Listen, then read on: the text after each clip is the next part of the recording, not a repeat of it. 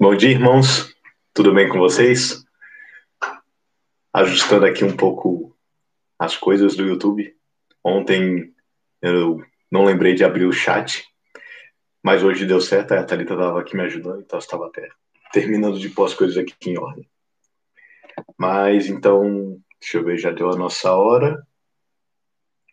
Então, já convido os irmãos a abrirem suas Bíblias no Evangelho de Lucas.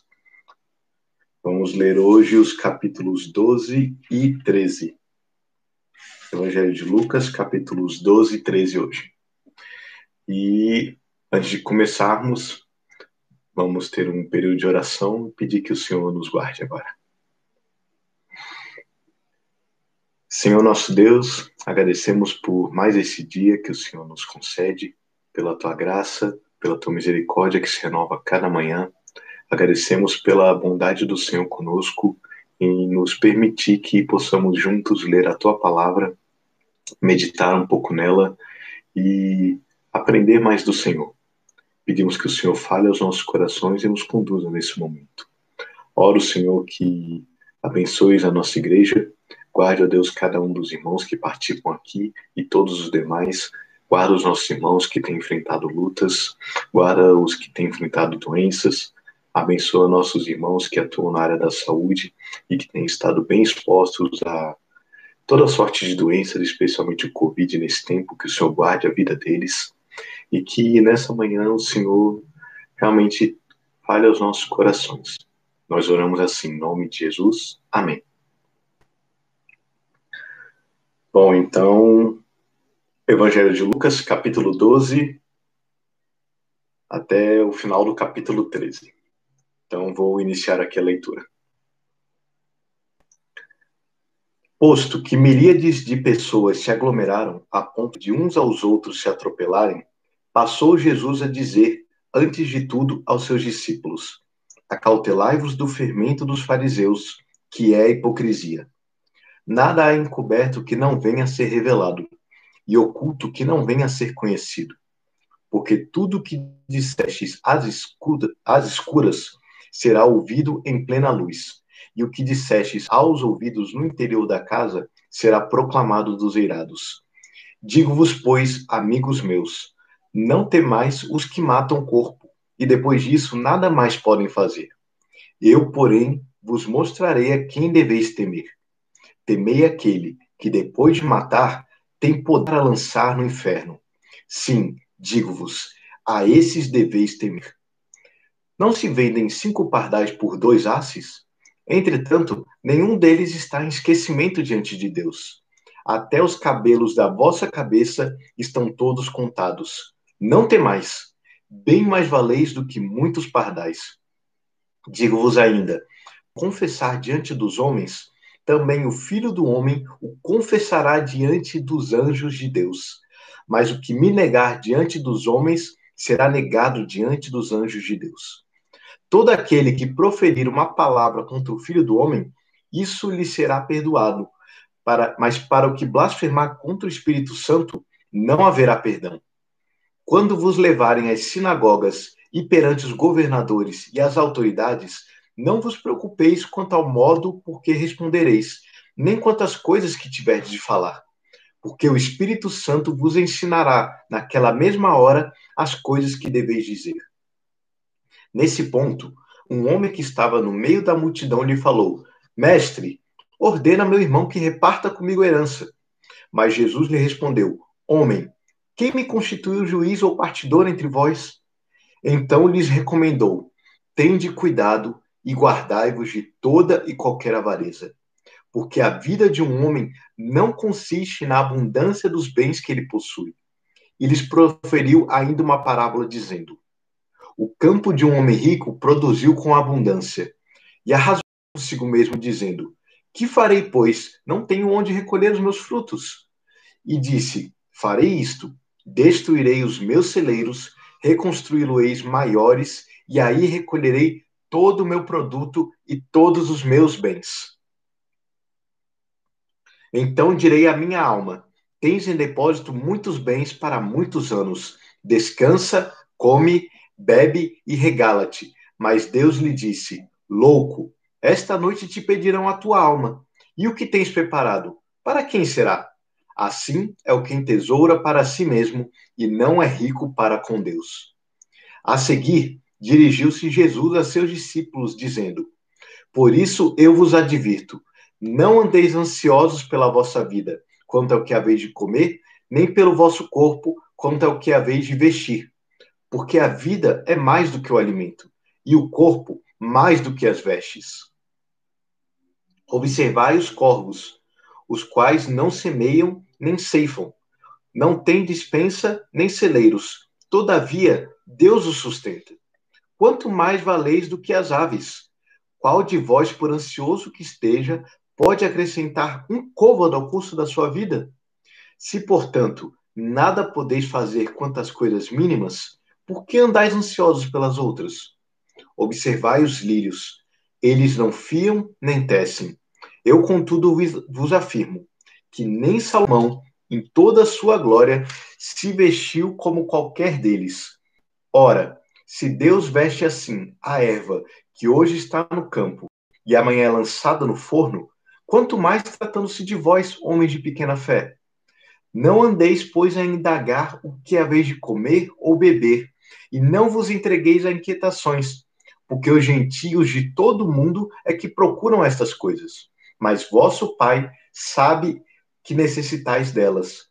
Buscai antes de tudo o seu reino, e estas coisas vos serão acrescentadas. Não temais, ó pequenino rebanho, porque vosso Pai se agradou em dar-vos o seu reino. Vendei os vossos bens e dai esmola. Fazei para vós outros bolsas que não desgastem, tesouro inextinguível nos céus, onde não chega o ladrão, nem a traça consome. Porque onde está o vosso tesouro, aí estará também o vosso coração. Cingido esteja o vosso corpo, e acesas as vossas candeias.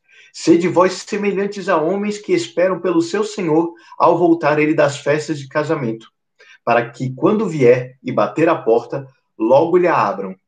Bem-aventurados aqueles servos, a quem o Senhor, quando vier, os encontre vigilantes.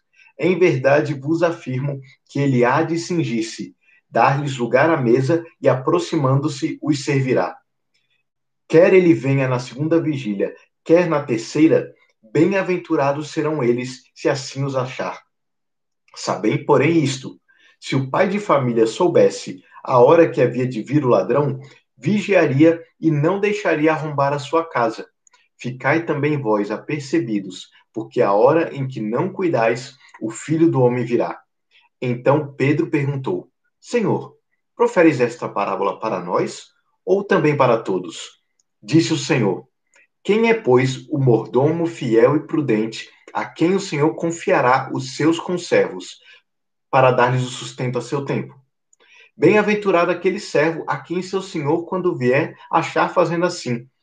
Verdadeiramente vos digo que lhe confiará todos os seus bens. Mas se aquele servo disser consigo: Meu senhor tarda em vir, e passar a espancar os criados e as criadas, a comer, a beber e a embriagar-se, virá o senhor daquele servo em dia que não espera e em hora que não sabe, e castigá-lo-á, lançando-lhe a sorte com os infiéis. Aquele servo, porém, que conheceu a vontade de seu senhor e não se aprontou, nem fez segundo a sua vontade, será punido com muitos açoites. Aquele, porém, que não soube a vontade do seu senhor e fez coisas dignas de reprovação, levará poucos açoites. Mas aquele a quem muito foi dado, muito lhe será exigido.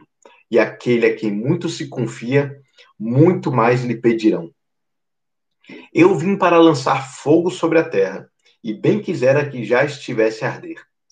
Tenho, porém, um batismo com o qual hei de ser batizado, e quanto me angustio até que o mesmo se realize. Supondes que vim para dar paz à terra? Não, eu vou afirmo, antes divisão, porque daqui em diante estarão cinco divididos numa casa, três contra dois, dois contra três. Estarão divididos pai contra filho, filho contra pai, mãe contra filha, filha contra mãe, sogra contra nora e nora contra sogra. Disse também às multidões: Quando vê desaparecer uma nuvem no poente, uma nuvem no poente, logo dizeis que vem chuva, e assim acontece. E quando de soprar o vento sul, dizeis que haverá calor, e assim acontece. Hipócritas, sabeis interpretar o aspecto da terra e do céu, e entretanto não sabeis discernir esta época? E por que não julgais também por vós mesmos o que é justo? Quando fores com teu adversário ao magistrado, esforça-te para te livrares desse adversário no caminho, para que não suceda que ele te arraste ao juiz, o juiz te entregue ao meirinho e o meirinho te recolha à prisão. Digo-te que não sairás dali enquanto não pagares o último centavo. Naquela mesma ocasião, capítulo 13 agora. Naquela mesma ocasião, chegando alguns, falavam a Jesus a respeito dos galileus, cujo sangue misturara com os sacrifícios que os mesmos realizavam. Ele, porém, lhes disse: Pensais que esses galileus eram mais pecadores do que todos os outros galileus por terem parecido essas coisas? Não eram, eu vou lá afirmo.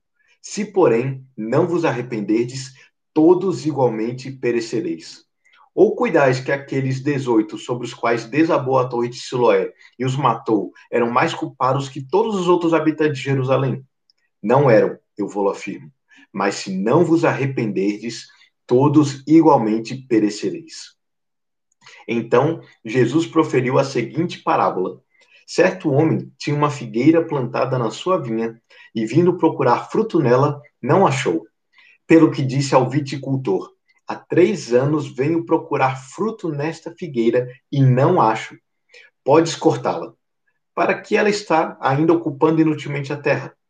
Ele, porém, respondeu: Senhor, deixa ainda este ano, até que eu escabe ao redor dela e lhe ponha estrume.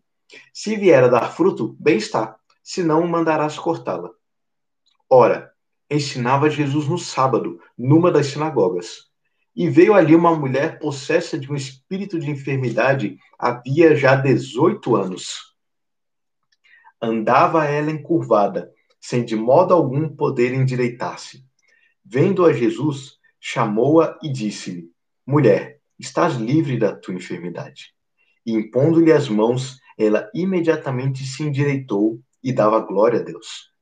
O chefe da sinagoga, indignado de ver que Jesus curava no sábado, disse à multidão: Seis dias há em que se deve trabalhar. Vinde, pois, nesses dias para seres curados, e não no sábado.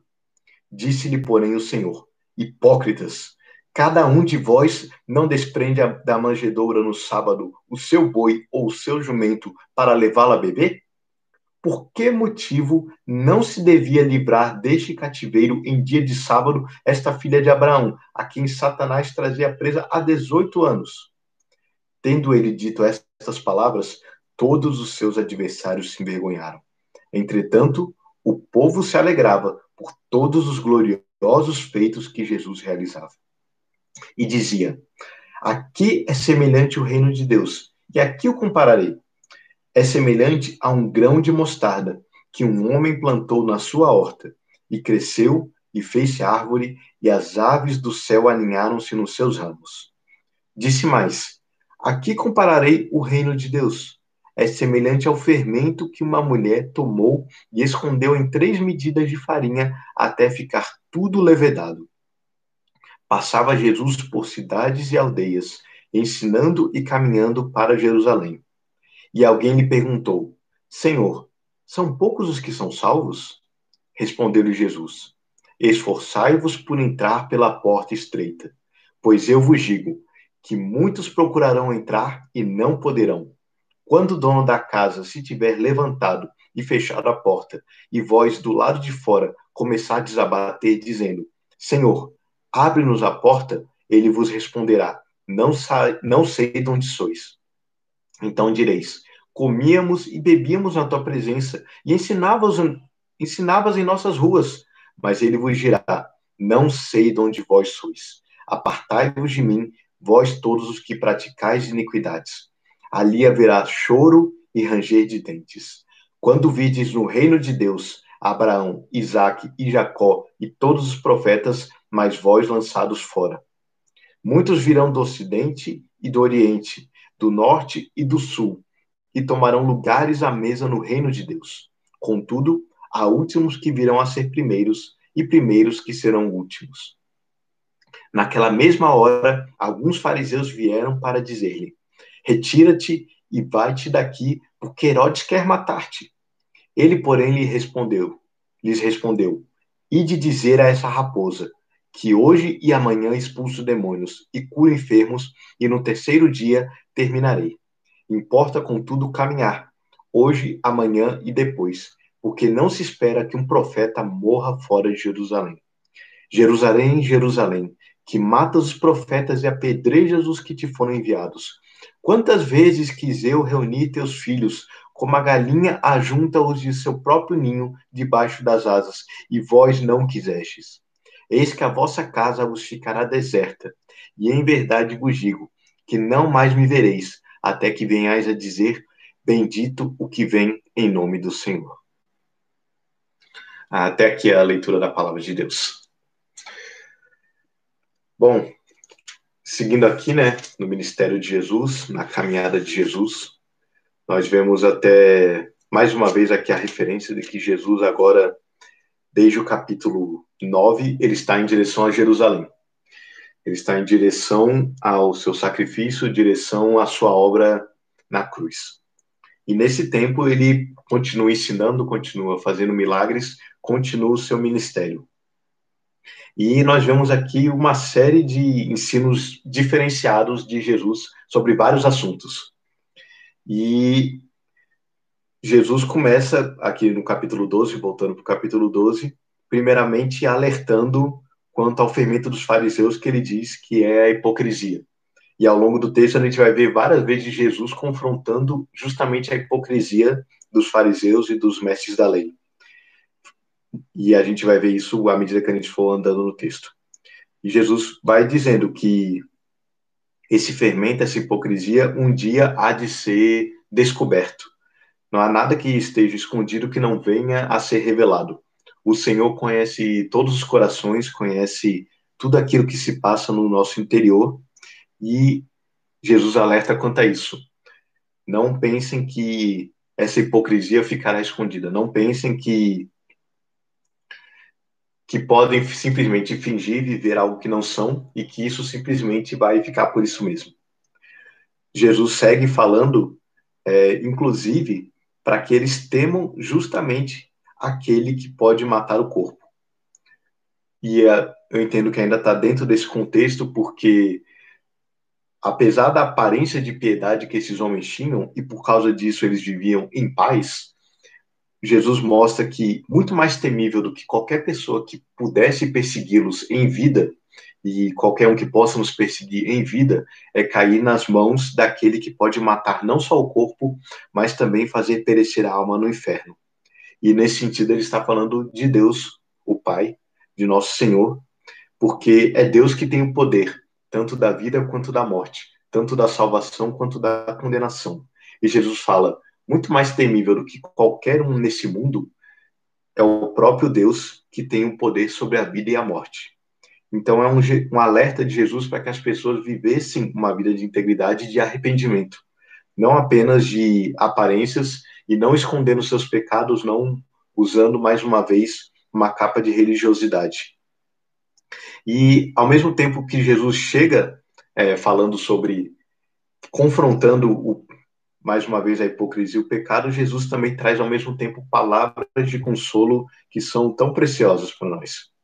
É, no verso 6 ele fala: Não se vendem cinco pardais por dois asses, entretanto, nenhum deles está em esquecimento diante de Deus.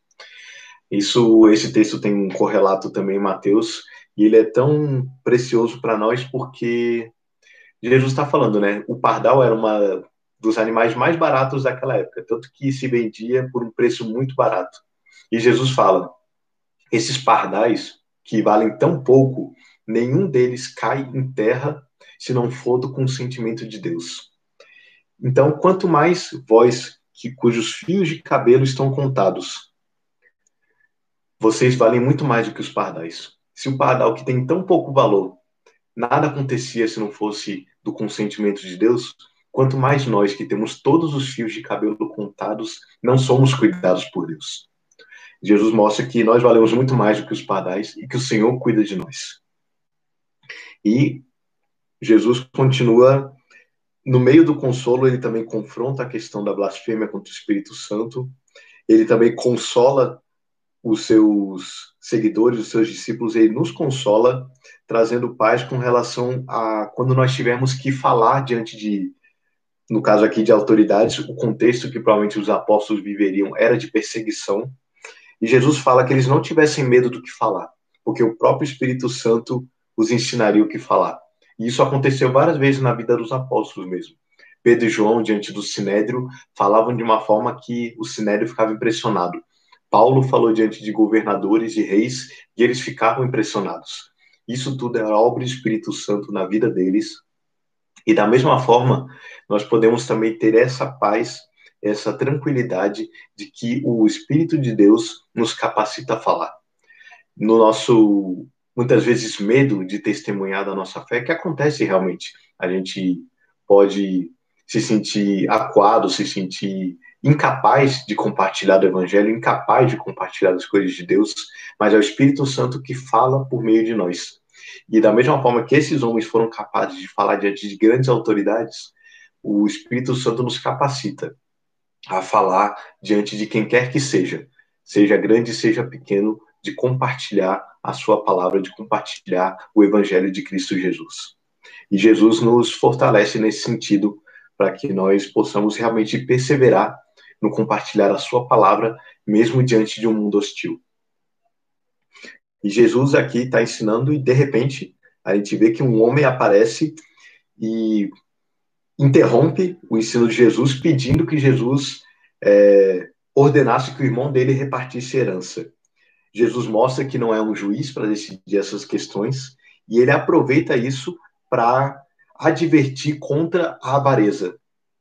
Essa parábola do rico que foi muito abençoado, toda a parábola, o contexto mostra que esse rico foi abençoado de uma forma que ele não esperava, o campo dele produziu com abundância, não era algo que ele controlava, Deus o abençoou e ainda assim ele não reconheceu Deus em tudo, mas ele guardou todos os seus bens de forma a não dividir com ninguém. Na parábola, a gente vê esse rico numa cultura que era muito da conversa, do diálogo. Esse rico conversa sozinho com ele mesmo, não dá graças a Deus pelos bens que ele tem, guarda todos os seus bens e no final ele é confrontado justamente com a morte.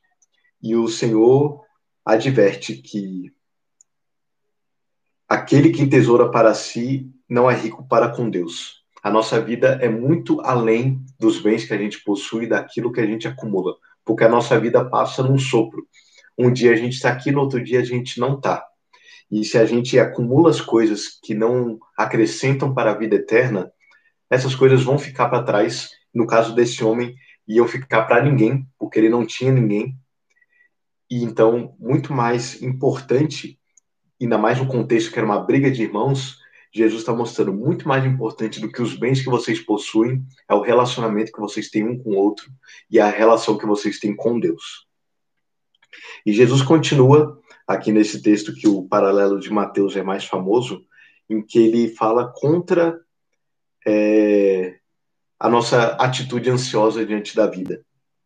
E o Senhor fala para que os seus discípulos, aqueles que estavam ouvindo, e para nós mesmos, que nós observemos as aves no campo, que nós observemos os lírios e que nós entendamos que as aves não semeiam nem ceifam e elas têm o alimento necessário.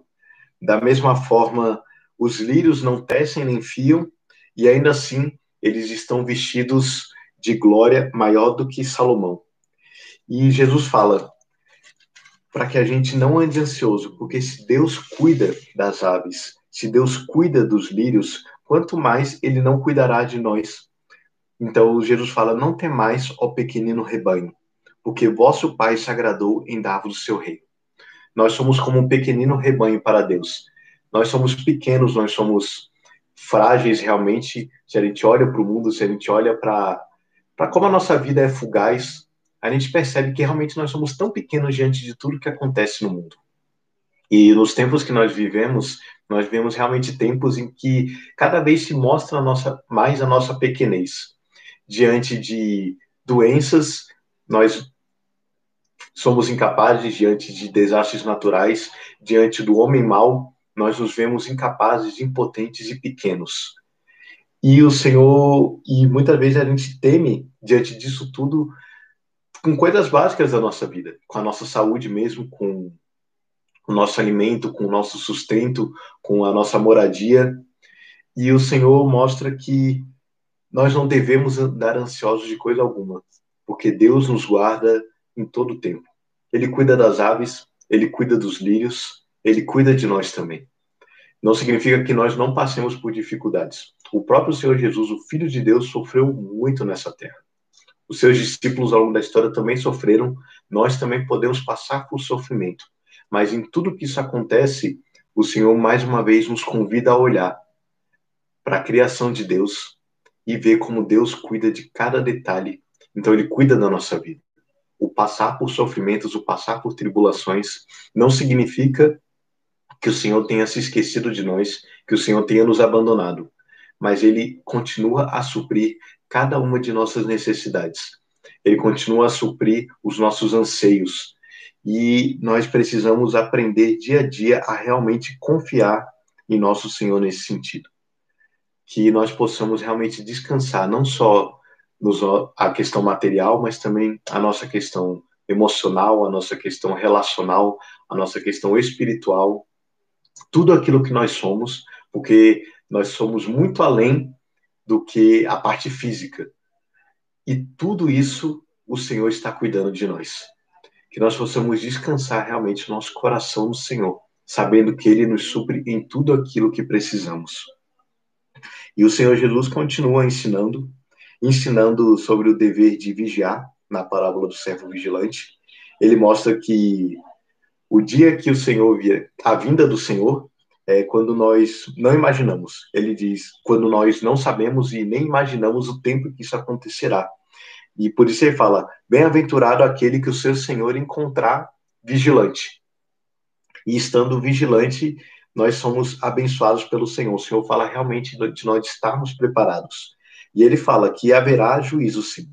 Aqueles que não estiverem vigilantes, e nisso nós podemos entender é, pessoas que se consideravam verdadeiramente crentes, mas não eram, é, não eram vigilantes, estes no final serão punidos. A nossa fé é demonstrada pela nossa perseverança. Uma vez que nós somos resgatados pelo Senhor, nada há que nos separe do seu amor, mas nós evidenciamos isso pela forma como nós perseveramos no Senhor.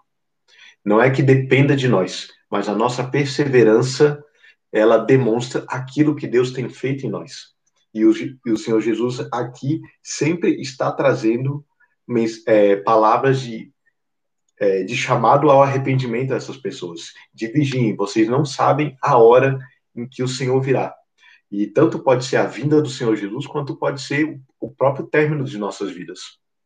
E ele nos chama a vigiarmos, nos chama a nos voltarmos para o Senhor em todo o tempo.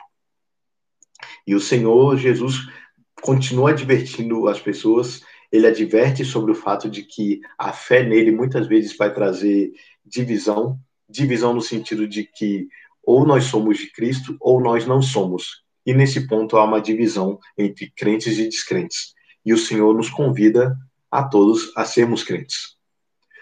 Ele continua confrontando mais uma vez o povo daquela época, sobretudo os líderes religiosos, dando exemplos da natureza de que as pessoas olhavam para o céu e sabiam se ia chover, mas as pessoas estavam olhando para Jesus, para os seus sinais, para o seu ensino e não entendiam que o Messias estava na terra. Então Jesus confronta: vocês têm que parar de ser, no caso aqui, hipócritas, porque vocês simplesmente estão ignorando todos os sinais que estão diante de vós. Da mesma forma, nós temos a palavra do Senhor diante de nós e nós não podemos ignorar aquilo que o Senhor manifesta a nós. Jesus também segue, segue trazendo um ensino muito importante sobre a questão justamente das tragédias, no capítulo 13 já, em que acontece esse caso em que esses galileus foram mortos por Pilatos e que depois outras pessoas também foram esmagadas por uma torre que desabou.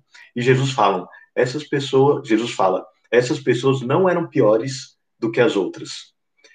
Ou seja, tragédias acontecem sobre todas as pessoas e nós não sabemos o motivo. A tragédia pode se abater sobre o crente e sobre o descrente. E o fato de se abater sobre um e outro é, não significa que um seja pior do que o outro. A mensagem de Jesus é: não se preocupem sobre quem é melhor ou pior. Antes, todos vocês se arrependam e creiam em mim. Porque se não vos arrependerdes, todos igualmente perecereis. Bons e maus, é, aqueles que sofrem tragédias e aqueles que não sofrem tragédias, se não houver o arrependimento, todos perecerão da mesma forma. O chamado de Jesus é: não se preocupem sobre quem é melhor ou pior, mas todos se arrependam e creiam em mim. Porque em Cristo Jesus nós somos salvos, em Cristo Jesus, é, mesmo que as tragédias venham, no final nós não verdadeiramente perecemos, porque nós temos a vida eterna com o Senhor.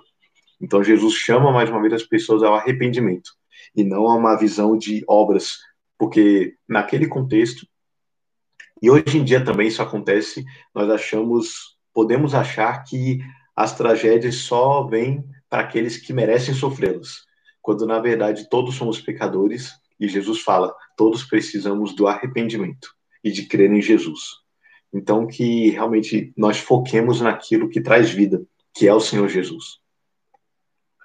O Senhor Jesus continua com a parábola da figueira estéreo.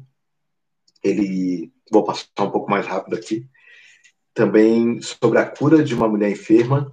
Mais uma vez, ele confronta a dureza de coração dos líderes religiosos e a hipocrisia deles, porque eles se escandalizavam de Jesus curar uma mulher no sábado, mas eles não viam problema em desamarrar o jumento deles para beber água. E Jesus fala: vocês precisam se arrepender disso. Vocês precisam largar essa hipocrisia, porque a misericórdia e a graça estão diante de vocês e vocês retêm a misericórdia e a graça por causa de uma religiosidade. Então Jesus confronta mais uma vez é, os líderes religiosos e diz que eles ficaram envergonhados diante das palavras de Jesus, mas o povo se alegrava por causa das grandes obras que o Senhor fazia. Porque Jesus veio trazer realmente libertação, libertação dos poderes desse mundo para todos aqueles que nele creem. Jesus continua com as suas parábolas falando sobre o reino de Deus que começa pequeno, mas cresce como o grão de mostarda se torna numa árvore forte, da mesma forma como o fermento é só uma medida, mas se espalha.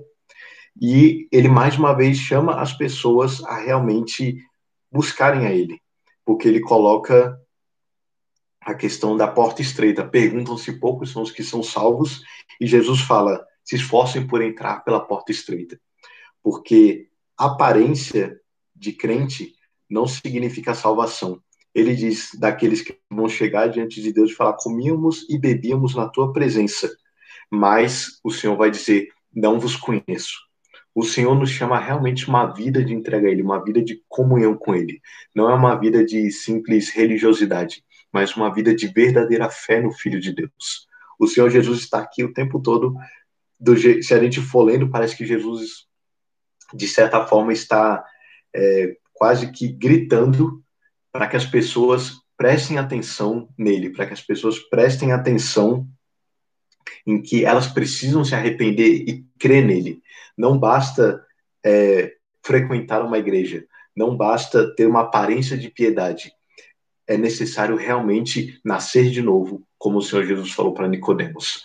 Então, e quando eu falei tipo berrando é por causa da forma que é, que toda hora Jesus está falando sobre isso.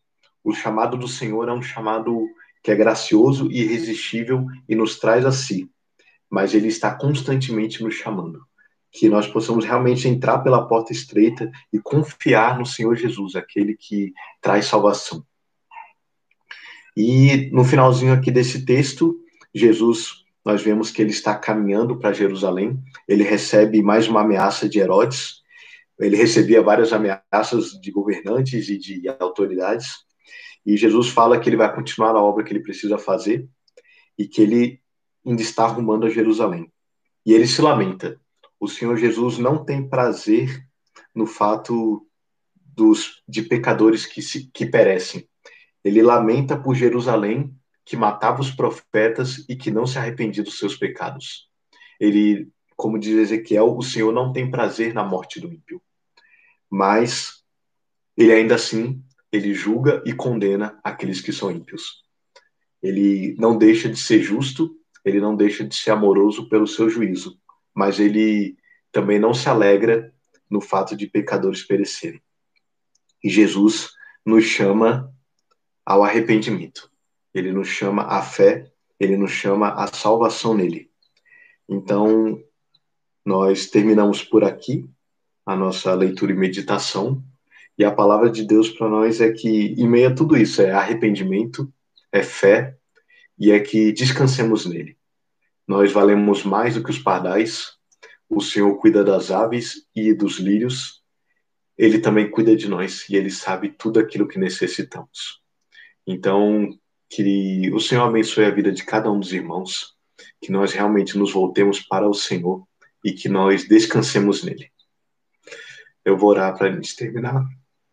Os irmãos tenham um bom dia e que o Senhor os abençoe. Senhor Deus, muito obrigado pela tua palavra.